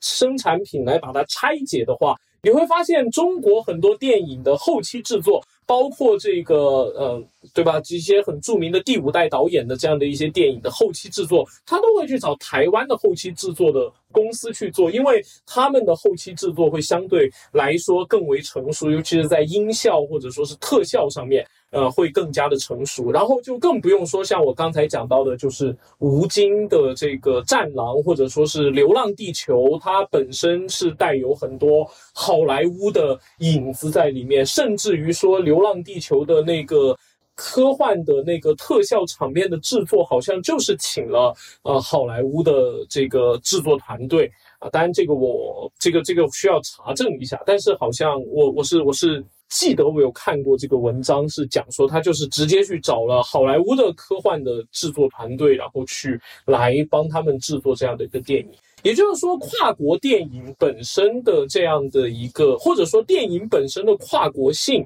啊，对于特别是对于中国来说，对于中国这个正在想要去制作好莱坞一样的普世电影的这样的一个经济体，呃，这样的一个国家来说。它电影的跨国性几乎是一个，就是一个常态，呃，或者说就是像我刚就是一开始讲的，就是电影本身它的跨国性才是它走向成功的呃一个很重要的一个方式，因为你只有就是去把全世界各种各样的资源全部优化整合之后，你才能去呈现出最优质的电影。啊，所以从一个更大的一个范围上来说呢，就是这个中港合拍片，你要去怎么理解？当然，站在香港的视角上来理解，对吧？这个东西肯定冲击了，就是我们讲的这种港产片，然后也刺激了现在的这个港产片的这样的一个呃，对吧？一个一个复兴，对吧？很多的这种本地制作、人民关怀的这样的一些影片，它的这种这种电影的出现。对吧？但是从一个更大的这种电影的跨国性的本身来看的话，中港合拍片也只是其中的一个部分而已。那对于中国，它。对吧？就是正在崛起中，然后甚至它有志于就是去超过美国的这样的一个呃一个一个国家来说，嗯，它它它它需要去提升它的文化软实力也好，或者说是要你要在文化上面也要像在经济上面一样，有着这样的一种世界级的影响力也好，这样的一种跨国性只会变得越来越嗯，成为一种常态。而不是就是变成像是呃，对吧？就是你你当当你发现这种国际制作之后，哦，这个是一个让人耳目一新的东西。这个我觉得是对于中国电影它它它的发展来说的话，跨国的这样的一个制作，跨国的发行，然后它的这种市场面的逐渐的扩大啊，是一个。就是他他想要或者是一个必然发展的一个过程。虽然我们看到现在呃并没有那么的成功，至少在市场面上，对吧？虽然就是呃像刚才大家也都讲到，若山也讲到，对吧？就是这个很多的主旋律制作，它其实有志于要去发行它的海外市场，但是最后收效都不是特别的好。呃，这个过程，那它是一个，我觉得是一个在不断尝试或者说是不断学习、不断进化的这样的一个过程吧。而恰恰为什么我们谈中港合拍片很重要，它的议题的重要性是来源于哪儿呢？我觉得是还是来源于香港，就是来源于当我们立足于香港，当我们发现香港的电影很多时候已经被这种合拍片的机制。冲击的不成样子。当大多数的电影人、大多数的演员，对吧？大多数甚至后期制作团队，你整个相当于工业流水线全部都北上了之后，留给香港本土的还有什么？从一个本地在地的视角来看，中港合拍片成为了一种压力，成为了一个大家需要去思考的这样的一个问题。这个我觉得就是从不同的范式来去理解华语电影也好，理解所谓华语语系电影也好，理解这个中港合拍片也好，就我觉得就是你立足的视角的这个基点不同的话，你所要要去讨论的问题呃也会有很大的不同。那我们就会讲到另外一个。一个一个一个一个概念就是华语语系 Sinophone 这个概念，因为 Sinophone 这个概念一开始提出来的时候呢，它其实它本身这个概念就存在着争论，对吧？就是像是史书美和王德威之间的争论，当然这种争论更多是在文学上的争论，但这种争论就是王德威会认为把中国内地、中国大陆包含在 Sinophone 之内，是一个很好的这样的一个。方式就是你要通过不同的呃作家跟这个国族主体之间的这样的一种连接，然后来去探讨各种存在于 Sinophone 之间的这样的一种可能性。那对于中国内地的这样的作家也好，或者电影人也好，尤其是一些独立的电影人，对吧？呃，像是贾樟柯，对吧？这样的电影人也好，那他们的作品。按照 Sinophone，按照王德威的 Sinophone 的定义，是可以被包含在内的，因为它是在对于这个所谓的大的这个中国的这个呃主体，这个所谓的中国性，或者说这样的一个国族主体，呃，或者说它的宏大叙事有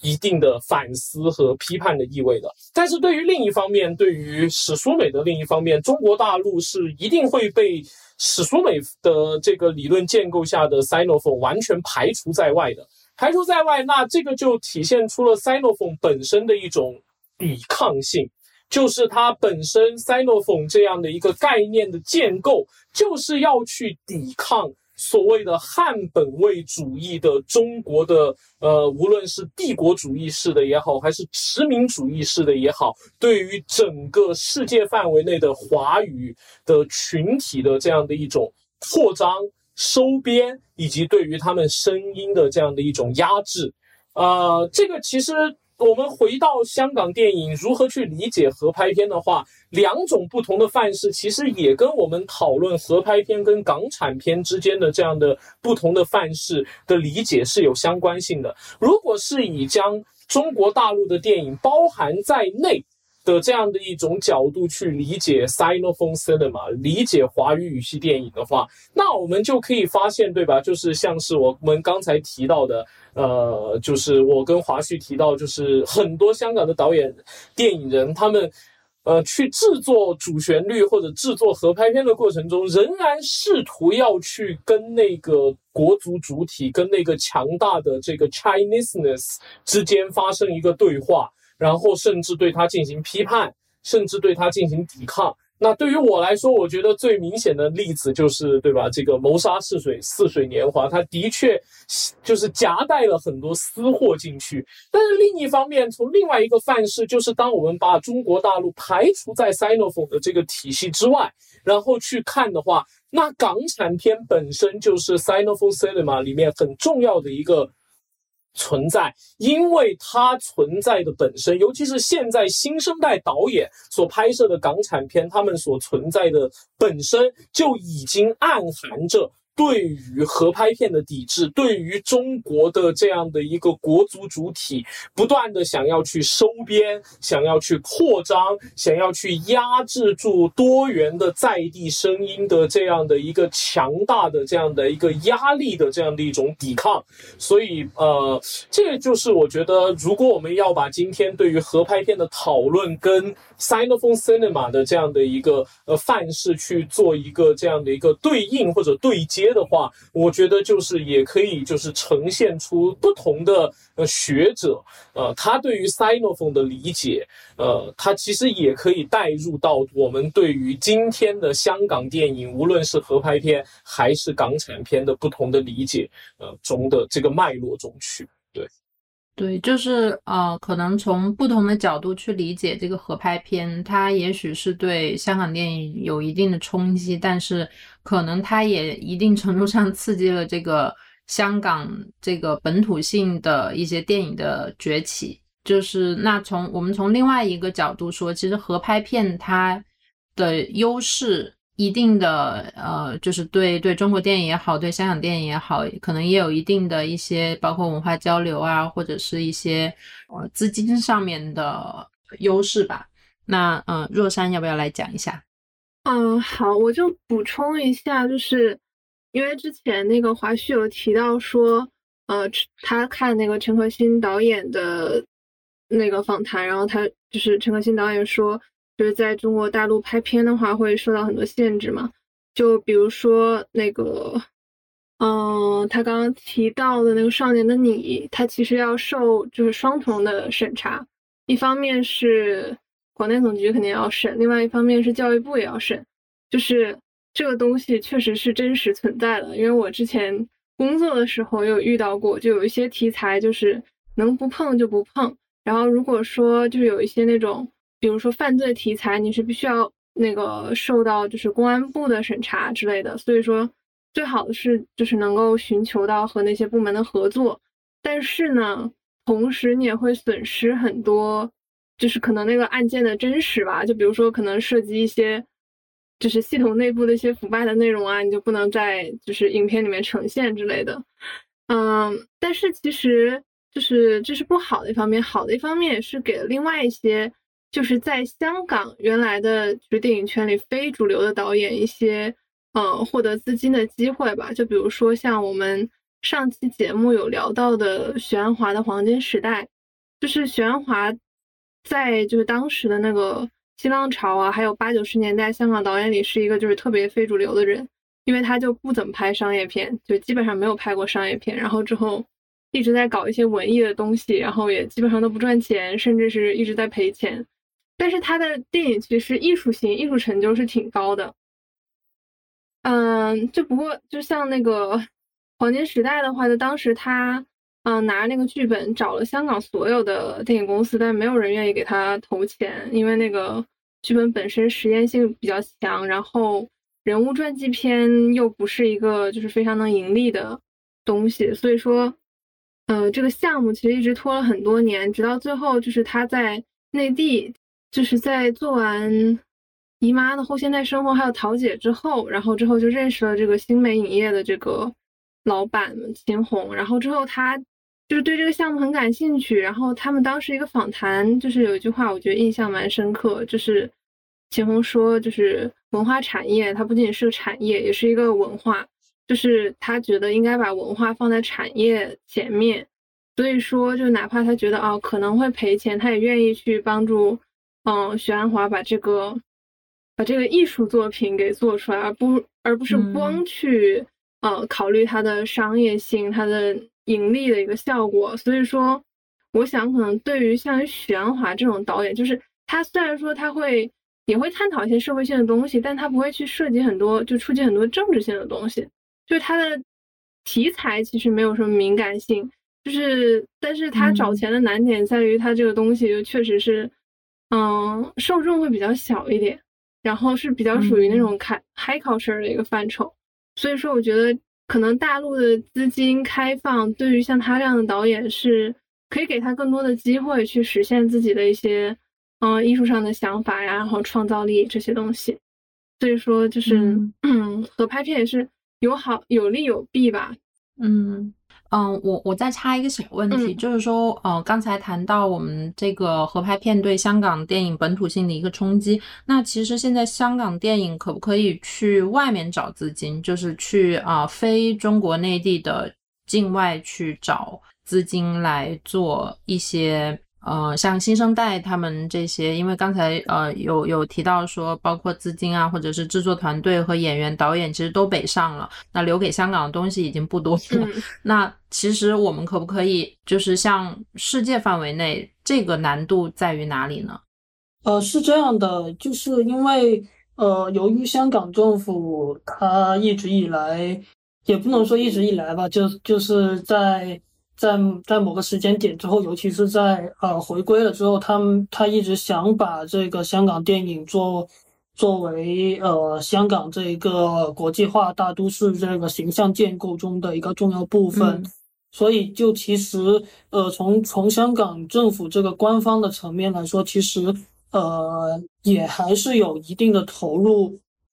而且它是它呃，而且是有设立了，就是不同的奖项，用来鼓励不仅仅是香港，甚至是呃泛亚这样一个范围内的年轻电影人进行这个新的制作的。就所以，对于现在新的一代本土本土的导演来说，就是他们也不是完全找不到这个资金来源来进行一种非常本土性的制作。但是如果说是，特别强调去找海外的资金的话，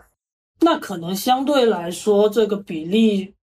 是没那么的大。但是呢，就是像刚刚思雨思雨所说的，就是这个呃电影制作它本质上它还是一个非常呃跨呃跨国性的这样一个一个一个生产嘛。所以其实我们如果呃如果看到呃中国内地的一些独立电影人，包括。第六代他们早期的一些电影制作的方式，就是他们从什么地方都拿一点，那这样的话就可以凑成他们的作品，就是呃也没必要就是呃特别的悲观，对，嗯，我想补充一下，就是嗯，虽然说现在就是香港政府啊有一些就是电影发展基金，但是就基本上那种就是只给几百万的。对于拍一部电影来说，就真的是有点杯水车薪吧。杯水车薪。对，就真的很多，就是如果要请一些稍微脸熟的演员的话，那人家就基本上全部都是那种零片酬出演或者低片酬出演，就纯粹是为了艺术献身的一个状态。嗯。然后就是香港电影，其实最开始就八九十年代的时候都是。从就是外部获得这些就是资金嘛，像那个东南亚国家，他们当时有就是那个预付制，就其实是先拿到了就是那边的呃院线啊什么买这个东买这个电影的钱，然后之后再拿这个钱去拍这个电影的，所以在当时的那个年代是嗯可行的。但是后来一方面其实由于那个九七之后那个经济危机，另外一方面嗯我其实在想也是因为。现在的香港年轻人的那个拼劲儿，已经没有就是八九十年代的那种状态了。就是当时他们那一代人可能出生于六十年代，就是香港最穷的时候，就真的是一点一点打拼。就是现在像就是成龙这样子，就是卖命式的这样的演员和导演，就是不存在了。所以说你很难就是在就是。塑造出这样的 super star 来，就是获得这种国际市场的青睐。嗯，我觉得就是上做上期节目的时候，就是看梅艳芳也是，就是嗯，就觉得她的人生其实当时就是香港社会就六十年代生的那一批呃影视明星的一个缩影嘛，就真的出身非常贫穷，然后为了要改变自己的命运。所以说，就是真的拼尽全力再去做这件事情。但是现在的年轻演员就真的没有了。所以说，这样的 super star 也不会存在了。这样的就是可能这样的文化力量也没有办法再复制了吧？嗯，对，但我感觉就是某种程度上，如果就是往往比较乐观的方向去去看的话，就是因为呃，香港现在从本地市场来看，它的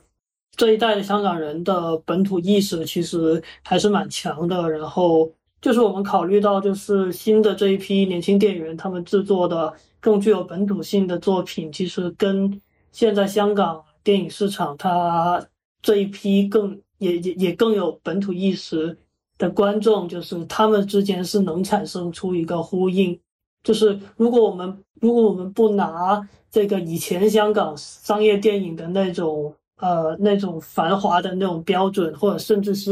呃好莱坞商业电影的那种标准去看的话，那其实现在的那些小成本制作，它它有相对的这个生存空间还是 OK 的。就比如说呃《幻爱》，其实。呃，在香港当时票房也也很不错，对吧？就是我们可能需要需要去呃用不同的目光、不同的标准来看现在的这个情况。嗯，那呃，如果我们畅想一下，就是合拍片的未来，就比如说我们现在有这个粤港澳大湾区，那这个会带给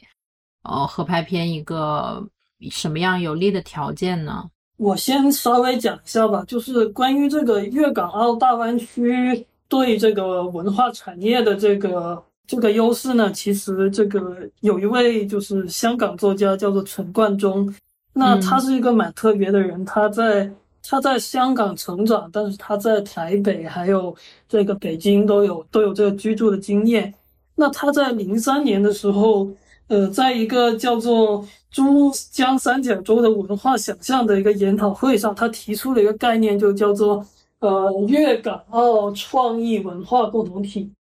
那其实这个概念就比较贴近官方视角嘛，就是他认为就是呃，首先呃粤港澳大家都有相近的这个广呃广东的语言和文化，然后这样一个。呃，相近的可以建构起来的文化想象呢？呃，配合上广东的本土既有的市场，以及以及香港这个相对成熟的这个文化文化产业，它可以它可以有一个比较好的发展前景。但是我感觉就是陈冠中老师他这种想象的最大问题是。就是广东的文化产业，从他的这个演讲的零三年到现在为止，其实我们其实都并没有看到，嗯，特别大的这样一个一个跨越式的发展吧。因为特别是这个呃，中国文化产业、文化资本主要还是围绕着北京和上海来进行运作。所以很多这个香港的电影人，他们北上其实主要也是围绕着北京和上海这两个城市进行相关的制作和工作。所以就是呃这样的一种官方设想，或者是这样一种带有呃地域化想象的这种这样这样一种官方视野的想象，能不能实行？我觉得还是得打个问号。但是，如果我们延续这样这样的一个思考思路，呃，我们去看一些更加小的一些范畴，其实我们可以看到这样的一个呃合拍片未来想象当中，在文艺片范畴给到双方的一种机会。我们谈到就是呃，因为香港电影的主要的资金还有主要的电影人北上之后呢，本地的这样一个电影市场萎缩。但是香港毕竟它的整个电影产业，呃，有相当的传统，然后也曾经有过辉煌的时期，所以它还是留下了一批，嗯，职业性比较好的一些本土的电影人。那这些本土的电影人在萎缩的市场下，自然他们相对来说他们的薪酬比较低，所以他们其实是可以助力一些呃新晋导演的小成本出作的。而且这些小成本制作也可以利用到这些香港本土电影人的，呃，这样的一些特质来展现出一种地域或者是区域的想象。呃，用离我们比较近的一个例子，可能是广州一位导演叫黄子，他所拍摄的一部电影叫做《小伟》。那这部电影的名字最开始叫做呃木林呃一鸣伟名嘛。呃，他就是讲一个广州的故事。那在这广州的故事里面，他选用香港的演员就是特别合适，就因为广州和香港一直以来这个这个粤港之间就有非常紧密的联系，所以香港演员的加入，一方面呃一点都不存在这种违和感，另一方面呢，这种香港的演员的加入，就像是一种只有广州和。和香港这两个城市的观众才能够读懂的暗语一样，激发出他们呃心目当中，或者是他们的呃他们家庭当中的那种省港澳联结的那种关于关于他们父辈他们父辈如何跟香港联系起来的这样一种想象。呃，因为我本人是广州人，所以呃，所以我看到这两个呃香港演员出演这样的一个关于广州的故事的时候，其实我是会。想到很多，就是就是我们当时家庭跟香港的一种独特的紧密的连接，这里面可能或许是一种大广东的一种共同体想象，在这样的一种呃小成本制作的的文艺片当中，好像被重新的激发了出来。我觉得这个是呃，或许是以后值得去呃探讨，或者是在具体的这个影片制作中值得尝试的一个方向，对。然后最后的一个呃，关于合拍片的未来想象，我觉得是，就是像刚刚呃，若山跟思雨都有提到的，其实，在合拍片当中，也还是可以继续去找寻呃本土在合拍创作当中的写生空间的。就比如说呃，香港电影人其实近年来都有尝试把香港这个主体身份去。试图衔接在中国这个中国内地这个宏大的革命叙事当中，有两部电影，呃，第一部电影是《十月围城》，对吧？第二部电影就是许鞍华的《明月几时有》，他们都试图呃诠释香港在中国内地革命的这样的一个呃宏大叙事当中，但是他们又从呃许多的细节当中暴露出香港在其中的一种暧昧位置。就比如说《十月围城》当中，这个革命的领导者，呃，孙文在在片中一直都没有露出他的正脸，似乎暗喻着革命在香港是一种呃缺席的在场。这样的话，其实就暴露了这个香港在这个中国的这个宏大历史叙事当中它的一个不稳定的地位。通过这种不稳定的地位。作为中国内地的观众，我们也可以去反思这一套宏大叙事当中，呃，是否有裂隙。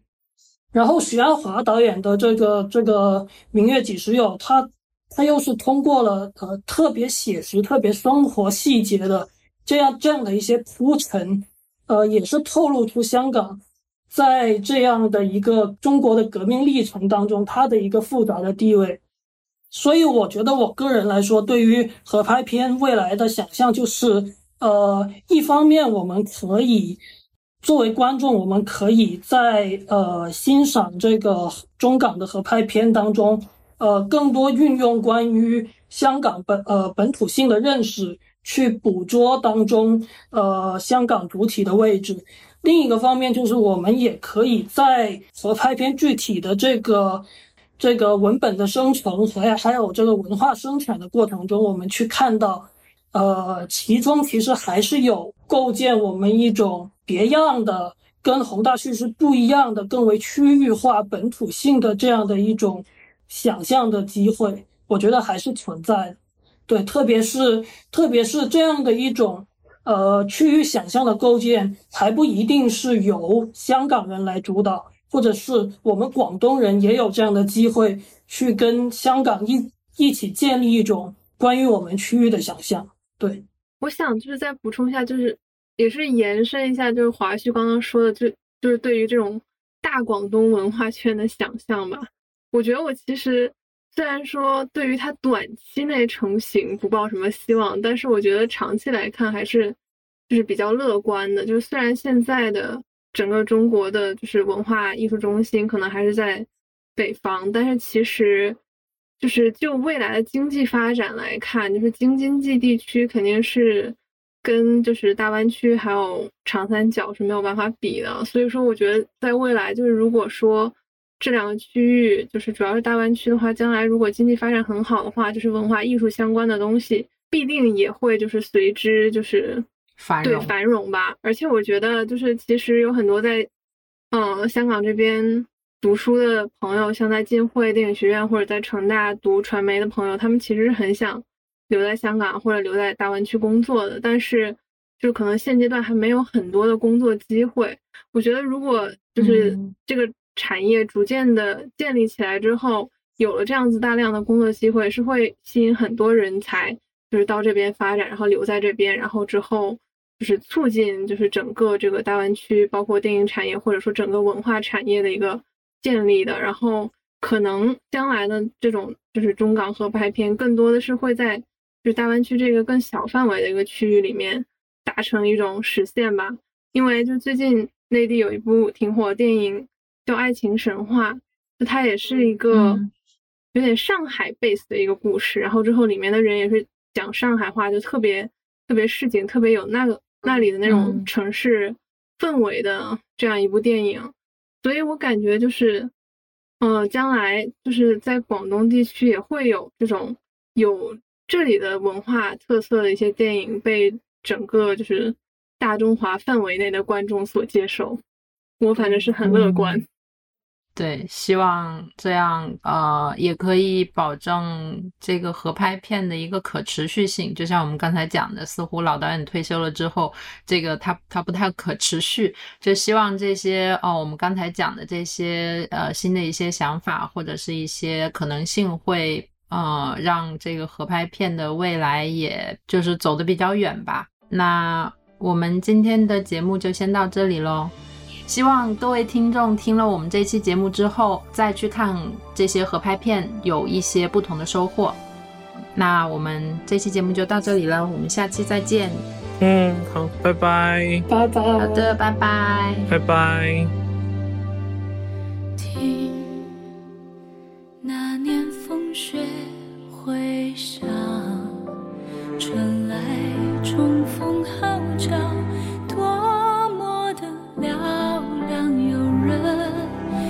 生命捍卫他心底的光，那是信仰。